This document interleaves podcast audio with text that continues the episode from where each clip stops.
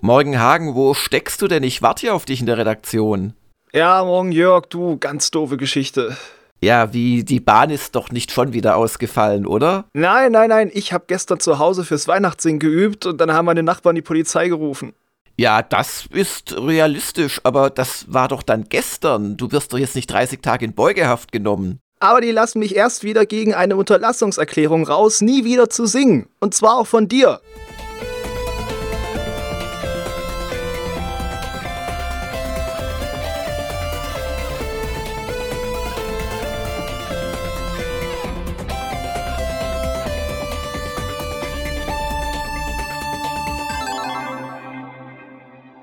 Einen wunderschönen guten Morgen, Hagen. Einen wunderschönen Montagmorgen auch an dich, Jörg, und an die werten Hörer da draußen. Und die Hörerinnen. Die auch. Alle. Und alle Katzen, die zuhören. Uh, und, und Hunde dann aber auch. Nicht unbedingt. um gleich mal die Fronten zu klären. Nein, ich habe überhaupt nichts gegen Hunde. Ja, wir haben die letzte Woche vor Weihnachten und äh, trotzdem nochmal volles Programm.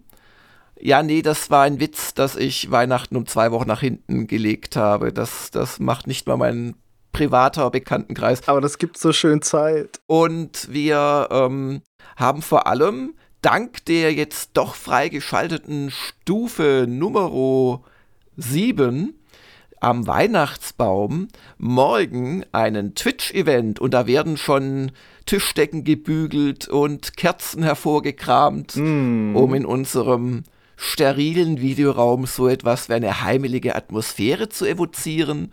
Und äh, wer es noch nicht mitbekommen hat, der möge sich doch bitte den morgigen Dienstagabend ab 20 Uhr für zwei Stunden, sag ich mal, ganz fett im Kalender markieren. Wir haben kein Spielprogramm oder irgendwas, wir futtern einfach Lebkuchen oder die gestern von meiner Frau und Tochter gebackenen Zimtsterne, wenn ich welche abkriege. Und mm. das Dumme bei Zimtsternen ist, sie sind total lecker, wenn sie aus dem Backofen kommen. Danach werden sie zu steinharten Geschichten. ähm, aber sie sind ja zum Eintunken gedacht, glaube ich.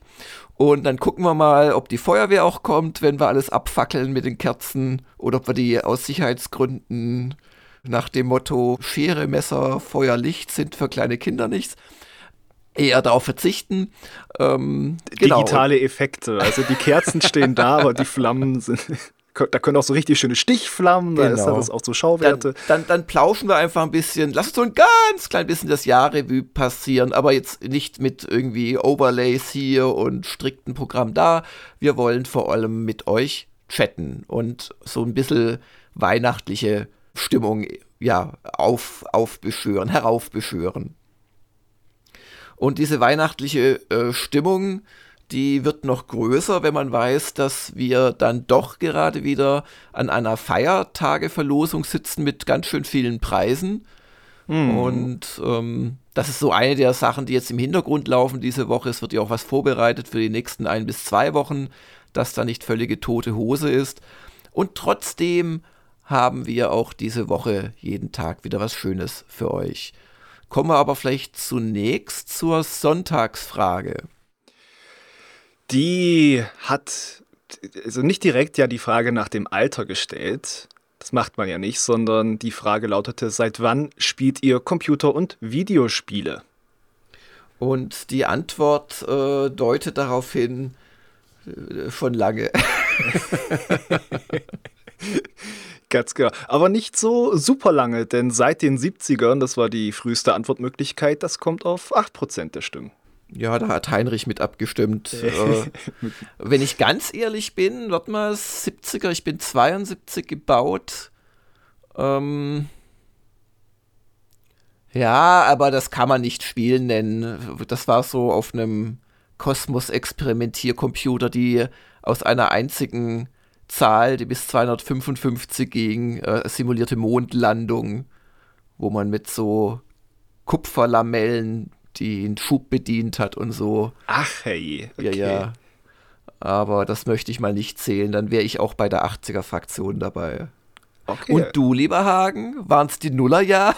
Nee, bei, bei, mir waren es die 90er, aber da ist halt auch wirklich äh, 91er Baujahr, aber halt schon sehr früh über den älteren Bruder äh, in Kontakt. Da, da, da, da, da, da, da. Und das wurde per Sprachsteuerung dann zum Dauerfeuer benutzt. Na nee, der war schön auf Arbeit, auf Montage und der kleine Bruder ging ins Zimmer, wenn das nicht abgeschlossen war und hat Ocarina of Time gespielt. Dafür hat es noch gereicht äh, und hab ihm da schön Spielstände kaputt gemacht.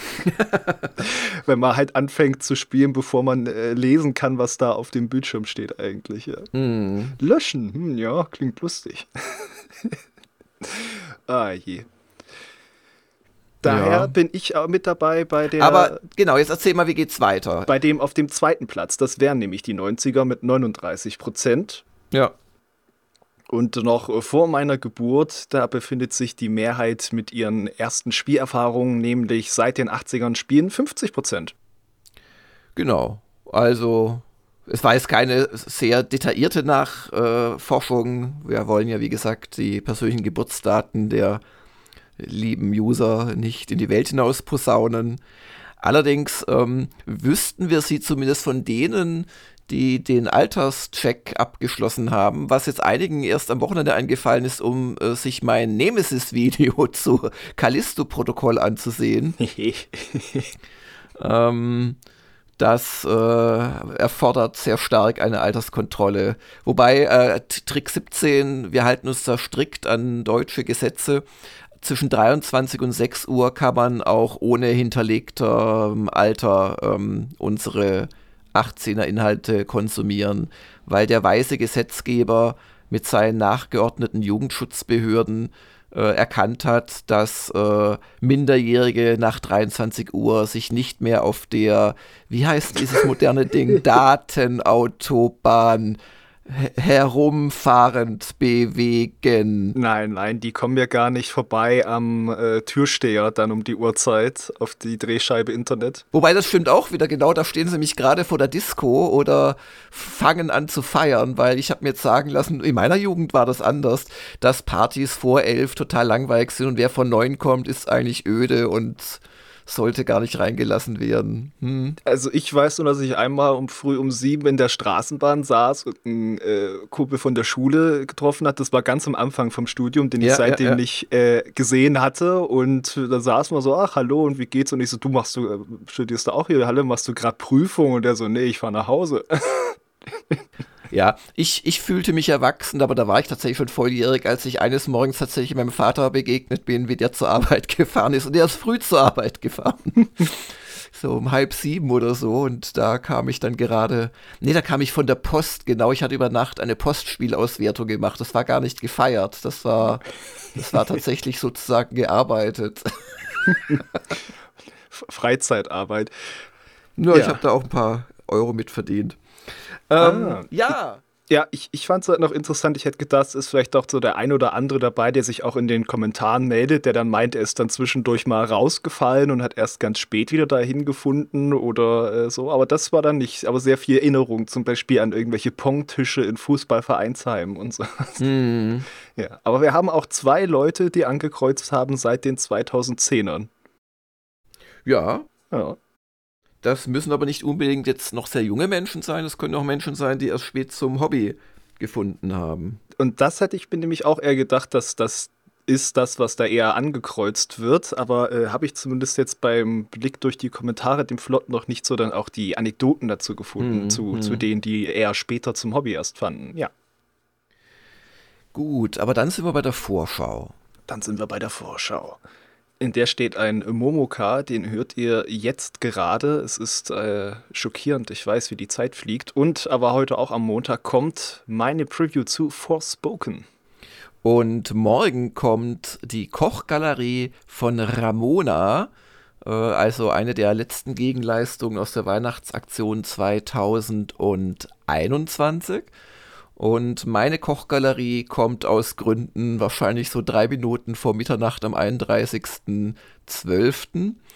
Und dann haben wir morgen eben, wer weiß es noch? Bitte melden, Hagen. Ha ja, Hagen, bitte? Ja, wer weiß ähm, es? Das war dieses Mit, mit Kerzen und so. Äh. Ab 20 Uhr den Weihnachts-Twitch-Stream auf twitch.tv slash gamersglobal. Ich, ich schreibe es am besten jetzt mal auf die Handfläche, sonst bin ich morgen gar nicht da. So. Ja, und schreib halt auch die Büro-E-Mail-Adresse auf deine Handfläche, wenn du verloren gehst, dann kann dir immer jemand helfen und mich anschreiben. Und am Mittwoch wird der Burtchens Bewusstseinsstrom sich über euch ergießen. Von Spielen lernen heißt Siegen lernen. Ich dachte, das sei das Motto mir bei meinen Let's Plays und äh, Stunden der Kritiker und Nemesis-Videos zuzuschauen. Gott, ist das ne ah, da, ach, das Callisto-Protokoll ist doch ein echter Scheiß, jetzt mal ernsthaft. Also ich habe da echt ein Problem mit Tagen, dass du das so hochgechest hast. Das ist doch eine reine Abfolge von stupiden, geskripteten, unfairen Ereignissen, die man dann halt irgendwann auswendig weiß äh, garniert von den abartigsten Tötungsanimationen, die ich in einer sehr langen Zeit gesehen habe. Und ich wünsche jetzt keine Rechtfertigung. Äh, lass uns zu einem schöneren Thema geben. Ich, übergehen, ich hatte Spaß. Ich habe sogar Animationen gesehen, die kannte ich noch gar nicht. Okay. Echt? Ja, ich. ich War es das Augen ausdrücken oder das mit zwei gebissenen halben Kopf abbeißen? Nee, nee, das, äh, das kannte ich auch, aber ich, ich habe es noch nicht geschafft, bei so einer Made zu sterben. Ah, die Made hast du nicht geschafft, okay. Und ja, ich frage mich, eigentlich müsste es mit zwei Gebissen doch anders aussehen. Mehr so wie ein Apfel, wo zwei Geschwisterkinder gleichzeitig reinbeißen. Also ein großer Apfel mit zwei kleinen Geschwisterkindern. so müsste eigentlich die Ab Bisswunde aussehen. Ja, aber beim halben Kopf. Fällt, fehlt dreiviertel Kopf. Ja. Mhm. Also wir werden das dann morgen Abend nachstellen mit Lebkuchen, die verschiedenen Tötungsarten. oh ähm, genau. Und dann kommt aber am äh, Donnerstag etwas Schönes von dir, hoffe ich doch, und zwar die Preview zu One Piece Odyssey, da werden keine Köpfe abgebissen, da gibt es aber auch sehr, äh, sehr seltsame Fauna auf dieser Insel, auf der sich die Anime-Piraten wiederfinden in diesem Spiel. Und das ist ein ziemlich klassisches JRPG, von den Kämpfen auch her, mhm. aber hat da so auch, auch eine Sache, die mich sehr positiv überrascht hat. Äh, zum einen bei den Kämpfen, so ein nettes Detail, aber auch wie es mit diesen typischen Problem umgeht. Man hat da eine etablierte Truppe, die sollte jetzt ja nicht auf Level 1 anfangen, aber das tun sie ja oft genug in Spielen. Und was das Spiel dafür eine Antwort drauf gefunden hat, das, das fand ich sehr schön. Das werdet ihr dann sehen in der Preview. Und am Freitag kommt dann der letzte Woschka dieses Jahres. Und zwar mit Ramona und mir, weil du bereits schuldhaft im Zug sitzt. Ja, ich liebe halt Zugfahren so sehr, Jörg, und es, es ließ sich nicht länger aufschieben, sonst kriege ich hm. Entzugserscheinungen. Hm. Ja, und du spekulierst natürlich auf die Entschädigung bei mehr als sechs Stunden äh, Verspätung. Ja, irgendwie muss man ja durch den Winter kommen. Und äh, was es nicht in der Vorschau steht, es gibt auch noch ein paar Fragen, die sich nach Inhalten erkundigen nachher oder gleich. Aber ähm, die äh, zweite Episode der Japan-Doku ist am Fertigwerden. Es ist eine sehr schwere Geburt, aber sie wird auch wieder fast eine Stunde lang. Außer ich schneide jetzt zum Schluss noch ein paar Sachen raus, dann wird sie so, weiß ich nicht, 57 Minuten lang, so in dem Rahmen sagen, ja. äh, bewegt sich das. Aber sie wird wieder sehr schön und ja, sie ist wieder viel länger als die versprochenen 40 Minuten. Aber ähm, insbesondere das Hostess-Club-Segment gefällt mir jetzt mittlerweile sehr gut. Und ähm, ja, da haben wir lange dran gearbeitet. Wenn alles gut, also wenn alles sehr gut läuft, dann kann sie morgen zum, nee, morgen ist unrealistisch, weil allein das Rendern dann zwölf Stunden dauert. Also ich glaube, wenn es halbwegs gut läuft, zählt das im Laufe des Mittwoch und wenn es ganz schlecht läuft, am Donnerstag. Und mein Ziel ist es, auch die dritte Folge, die dritte Episode noch dieses Jahr zu bringen. Und ja, normalerweise versuche ich meine Ziele einzuhalten. Aber wie gesagt, das haben wir noch nicht in die Vorschau getan. Und damit sind wir bei den User-Fragen. Jawohl. Da haben wir so einige, da sind auch ein, zwei noch dabei von der letzten Woche, wo Ramona und ich waren, die sich dann so explizit mehr so an dich gerichtet haben. Also, fangen wir an mit dem Ganon. Warum sieht man Jörg in seinen Testvideos nie vor der Kamera stehen, im Gegensatz zu den anderen internen und teilweise auch externen Testern? Ja, das habe ich mich auch gefragt. Ich glaube, es ist so eine Mischung aus äh, Vergessen, ähm, weil irgendwie habe ich das bei mir abgespeichert für die äh, Viertelstunden. Da sieht man mich eigentlich immer. Und mhm. Nemesis-Videos. Und das andere ist schlicht, dass ich Tests oft zu Hause mache aus einfach Zeitgründen. Und ähm, ja, da habe ich einfach keinen Greenscreen, aber richtig äh, ist, ist eigentlich, äh, es ist eine Unterlassung, eine schuldhafte sozusagen. War das jetzt deine Unterlassungserklärung? Nee, ich habe ja keine Besserung gelobt. Oder Nicht-Wiederholung. Soka fragt dich, Jörg, explizit. Ältere GameStar-Redakteure sprechen immer wieder über die harte Jörg-Langer-Schule des Schreibens, die sie durchlaufen haben und trotz der schier endlosen Feedback-Schleifen grundsätzlich schätzen. Wie steht Jörg heute dazu und wählt er mittlerweile einen anderen Ansatz? Ähm, ja, natürlich. Also, äh, wie stehe ich heute dazu? Ich denke ehrlich gesagt, es war für die Art von Heft, die wir damals gemacht haben, notwendig ähm, und hat halt äh, A, Schreibqualität oder Textqualität sichergestellt und B, auch ein homogenes äh, Bild der GameStar, weil die GameStar hat zwar viel Personality gemacht, aber es sollte nie vom einzelnen Redakteur oder Redakteurin abhängen, äh, wie, wie das geschrieben ist, also schon mit eigenem Stil, aber halt nicht, ja, dass, dass Texte anders aufgebaut sind und so. Und mhm. um das zu gewährleisten, weil halt auch nicht jede äh, Person, die Spiele testet, jetzt zum Schreiber vielleicht geboren ist, haben wir sehr viel Aufwand gemacht. Also wenn ich mich recht entsinne, haben wir, mal abgesehen von so Sachen bei, bei Reports oder Titelgeschichten von Outlines, die erstmal einen Artikel strukturiert haben, haben wir äh, die erste Textabgabe an den leitenden Redakteur gemacht, mit Feedback zurück an den Dingens, äh, dann an den Textchef, unter Umständen nochmal mit zurück an den Redakteur. Dann ging es zu mir, unter Umständen zurück zum Redakteur, nochmal zu mir. Also wenn es zurückgeht, geht es natürlich auch immer nochmal an den, der es zurückgehen lässt, zurück. Dann ging es ins Layout und im Layout gab es dann nochmal einen äh, äh, Schritt beim CVD, beim, also langjährig Uwe Miete. Vorher gab es ein, zwei andere, Charles Glimm. Und ähm, dann ging es zu mir zur finalen Freigabe, theoretisch, aber bei komplexen Artikeln wurde da halt dann auch nochmal äh, teilweise inhaltlich korrigiert. Und dann hast du in Print etwas, das kann man sich heute gar nicht vorstellen, aber da fängst du dann an, äh, Schönheitskorrekturen zu machen für das optische Schriftbild, mhm. weil die Satzprogramme nicht zaubern können. Das heißt, es gibt dann irgendwann gibt es zu große Lücken zwischen Wörtern oder sie brechen unschön um. Und dann wird halt und durch sowie ersetzt, weil sowie zwei Buchstaben mehr hat und solche Geschichten, bis das dem gestrengen Blick des etwas ähm, peniblen Chefredakteurs genügt. Und in dem Bereich stehe ich auch noch dazu. Das musste einfach damals sein. Mhm. Aber äh, vor allem, das, das hört sich jetzt sehr anal fixiert an, also sehr, also um, also wirklich allerletztes äh, Detailkramzeugs, das niemand sieht, bedacht.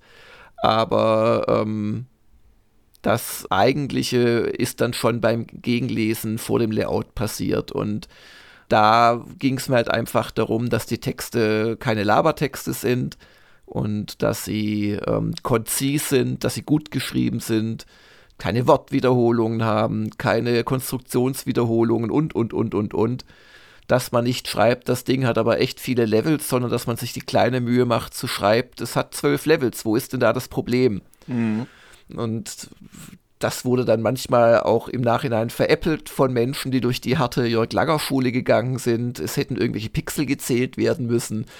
Aber das stimmt natürlich nicht. Das äh, Beispiel des Pixelzählens, das stammt aus einem, glaube ich, Command Conquer Artikel, wo wir halt so die Reich, also für einen extra Artikel so die Reichweiten von Waffen bestimmen wollten, glaube ich. Aber ähm, ja, ich, ich würde es heute ein bisschen weniger äh, streng machen, aber nicht viel weniger streng für das, was wir damals gemacht haben.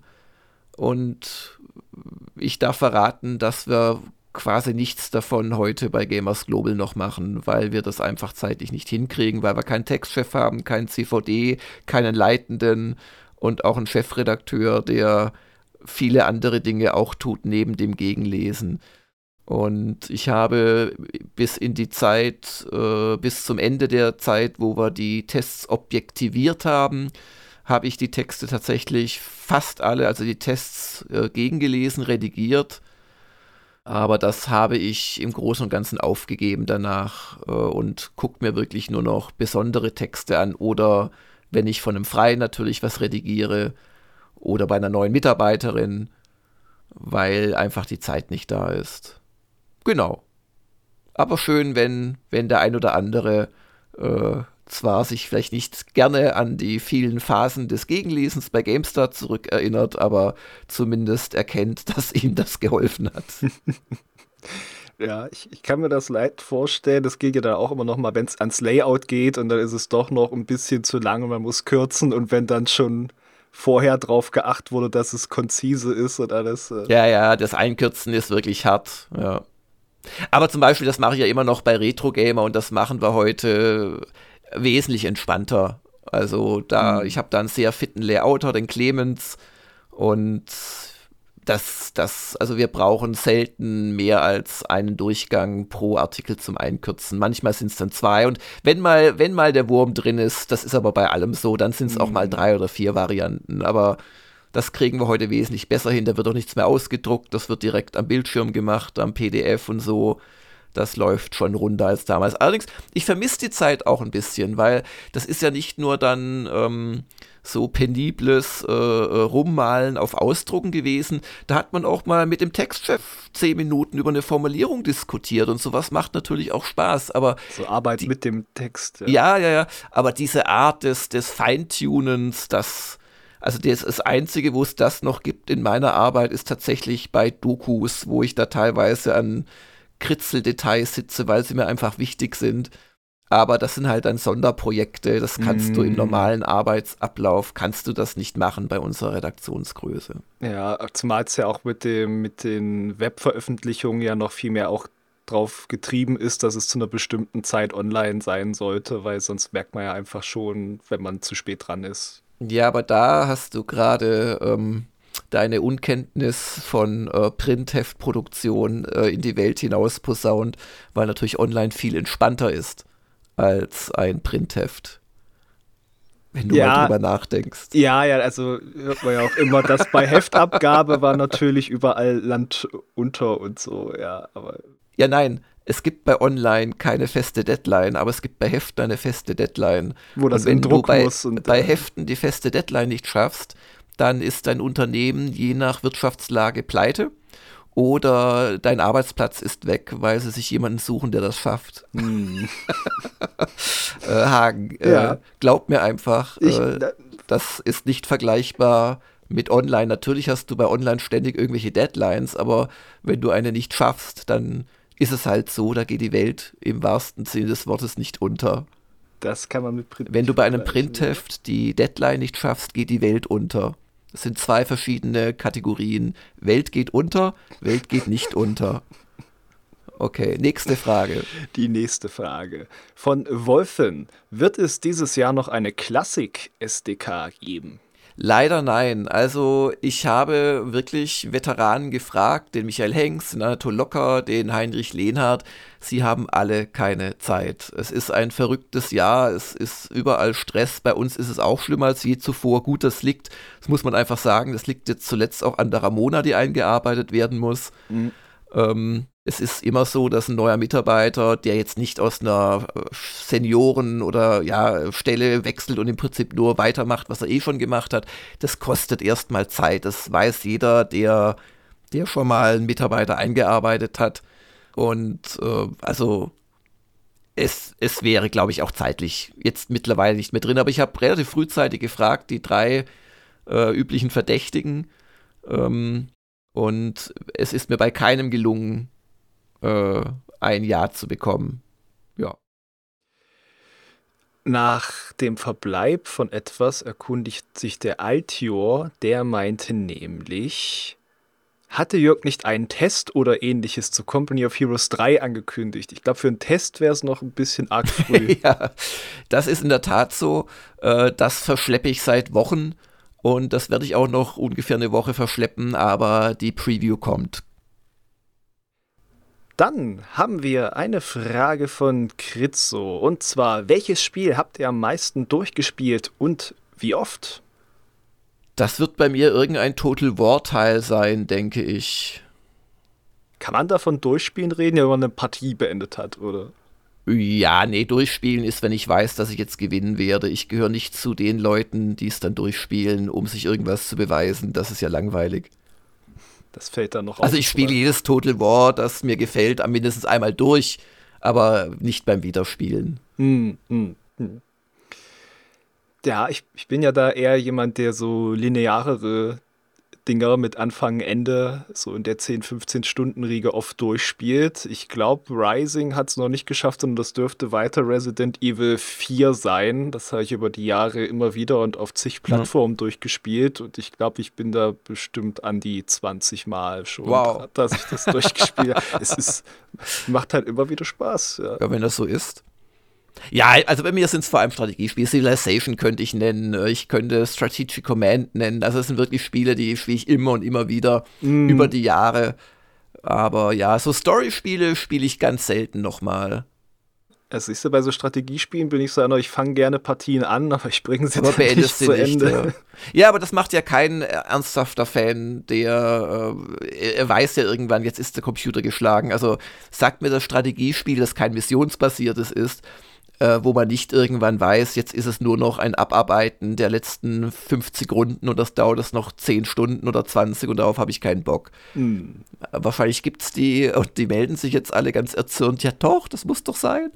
Aber ich glaube, es weiß jeder, gerade so bei Globalstrategiespielen, was ich meine. Genau. Und das Schlimme ist, ich bin ja nicht mal an dem Punkt, dass ich gewinne und weiß, dann höre ich auf, sondern ich fange Runden an, bin dann irgendwie mit einem Spiel und denke, ach, jetzt mal eine andere Fraktion oder ein anderes Spiel oder so. Ja, ganz schön. Ganz schlimm. So klappt ja. das nicht mit der Weltherrschaft. Zum Abschluss haben wir noch den Sony Boy. So, der möchte nämlich wissen, Jörg, deine Meinung zur ersten Staffel der Herr der Ringe, die Ringe der Macht. Was hat dir gut und was hat dir weniger gut gefallen? Äh, gut haben mir gefallen die ersten beiden Folgen, weniger gut haben mir alle anderen Folgen gefallen ich war wirklich am Anfang geflasht von der Produktionsqualität, von dem äh, Leni Riefenstahl Gedächtnis-Epos-Look äh, und alles überhöht und mit Chorälen und strahlendes Licht. Aber also ich, ich bin nach, ich habe immer noch nicht die achte, ist glaube ich die letzte voll angeguckt, weil ich es einfach zu dämlich fand.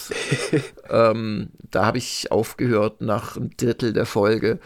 Und ähm, ich äh, fand es logisch ganz grauenhaft. Ich fand es wirr. Ich fand diese äh, Hairfoots ZK und ja, also, nee. es, ist, es ist wirklich erstaunlich, wie man mit so viel Geld und Aufwand etwas so mäßiges. Also es ist nicht schlecht. Es hat schon immer noch seine großartigen Momente, aber nein, es ist also, ah, es ist schlecht. ja, ja, also wenn du die erste, äh, wenn du die letzte Folge nicht mehr erträgst allzu lange vor so viel, meh, dann ist es schon schlecht. Ja, ja genau. Aber was nicht schlecht ist, ist die Weihnachtsaktion. Da wollen wir jetzt zum Ende noch darauf hinweisen. Ähm, wir haben, wie gesagt, jetzt am Wochenende, vielen, vielen Dank, die siebte Kugel freigeschaltet. Das ist eben der Twitch-Event. Und es wäre auch noch mehr freizuschalten. Also es ist nicht mehr so viel Zeit, noch 13 Tage, wenn ich richtig zähle. Nein, noch 12, nein, noch 13 Tage. Nein, noch 12 Tage heute eingeschlossen. Und wir stehen aktuell bei 12.150 Euro der Baum ginge bis 30.000. Das kommt mir so ein bisschen als Fernziel vor gerade. Ähm, bei 25.000 würde es wieder Wertungskonferenzen geben. Bei 23.000 den liebgewonnenen großen User-Multiplayer-Event. Bei 21.000 der Retro-Reigen mit mm. externem Veteran und drei internen Und bei 19.000 wollt ihr euch, liebe äh, Gentlemen und Damen, das wirklich entgehen lassen. Ein Nemesis-Video mit Ramona zu Cyberpunk 2077. Sie glaubt, sie kann ihre Antipathie gegen bestimmte Designentscheidungen verkünden, aber ich weiß, welche Version sie spielen müsste. Ach. Ach ja, und es, es wird nicht die Raytracing PC-Version sein. Ach ja, ach, ich würde das so gern freigeschaltet sehen. Mm. Äh, bei 17.000 ein Mount and Blade Mini-Let's Play von mir und bei 15.000 ein großer und der wäre dann anders als der am Dienstag, also anders, viel anders aufbereitet. Äh, siehe letztes Jahr der große Twitch-Event zum Spieljahr 2023. Und jetzt das als nächstes anstehende Ziel ist ein langer Lästert im Januar. 13.000. Ja, da sehe ich auf jeden Fall gute Chancen. Aber jetzt schauen wir mal, wie es läuft. Das etwas Dumme ist, dass wir dieses Jahr das Geld besonders gut äh, brauchen können. Mhm. Ähm, aber ich denke, es ist so, wie es ist. Vielleicht macht der ein oder andere auch noch mit. Ich hoffe, äh, gerade natürlich auch auf Leute, die jetzt äh, vielleicht noch gar nicht so groß beigetragen haben dieses Jahr, dass die sich da jetzt mal aufraffen. Und ähm, ich denke aber trotzdem, also mit 12.000 Euro, ein paar kommen bestimmt noch dran, äh, kann man sich auch glücklich schätzen in diesem Jahr. Also es ist, da fehlen uns auch die Vergleichsmaßstäbe. Aber ja, also wer, wer kann und will, bitte mitmachen. Jeder Euro hilft. Genau, so und, ein Fünferchen unter den Baum. Ja, oder auch ein Zehnerchen ja. oder auch ein 25erchen. Also lasst euch da nicht von Hagen, obwohl ihr eigentlich 100 Euro reinwerfen wolltet, äh, auf die 5 Euro jetzt runterhandeln. Nein, ernsthaft, also jede 5 Euro helfen. Wir freuen uns, wir machen schöne Gegenleistungen. Und dieses Jahr ähm, haben wir quasi im Sack, aber wir haben halt echt wenig Reserven, das muss man sagen. Und das nächste halbe Jahr wird schwer. Also dafür ist im Prinzip ganz konkret die Weihnachtsaktion. Ich bin auch schon am Überlegen, ehrlich gesagt, aber nee, jetzt lassen wir das mal. Ähm, also Hagens Hanutas äh, wegzurationalisieren und auf der Straße zu verkaufen. Solange du mich nicht mich auf der Straße verkaufst. Nein, nein, nein, nein, nein, das machen wir. Da muss es ja warm sein. Ui, ui, ui. Und in diesem Sinne, habt eine schöne Woche. Ich hoffe wirklich, wir sehen uns morgen Abend. Achso, ja. wir werden dann auch morgen natürlich auch nochmal während der Weihnachtsaktion, äh, Weihnachts-Twitch-Aktion auf die Weihnachtsaktion hinweisen und zum Spenden euch äh, mit Rehaugen äh, und einer, weiß ich nicht, Strip-Poker-Einlage von Hagen mit Hagen versuchen zu animieren. dass ich dann am Ende nur noch mit so einer, äh, mit so einem Lendentuch dastehe, damit der Jesus-Look vollkommen ist. Ja. Genau. Und äh, wir hören uns am Freitag nochmal. Und wenn ihr aber schon in den Urlaub aufbrecht oder irgendetwas morgen doch nicht dabei sein könnt, schon an dieser Stelle frohe Feiertage und äh, guckt ab und zu auf Gamers Global dabei. Es wird das ein oder andere passieren. Habt eine schöne Zeit. Tschüss. Tschüss. Das war der Gamers Global Podcast. Vielen Dank fürs Zuhören und besucht uns bald wieder auf www.gamersglobal.de.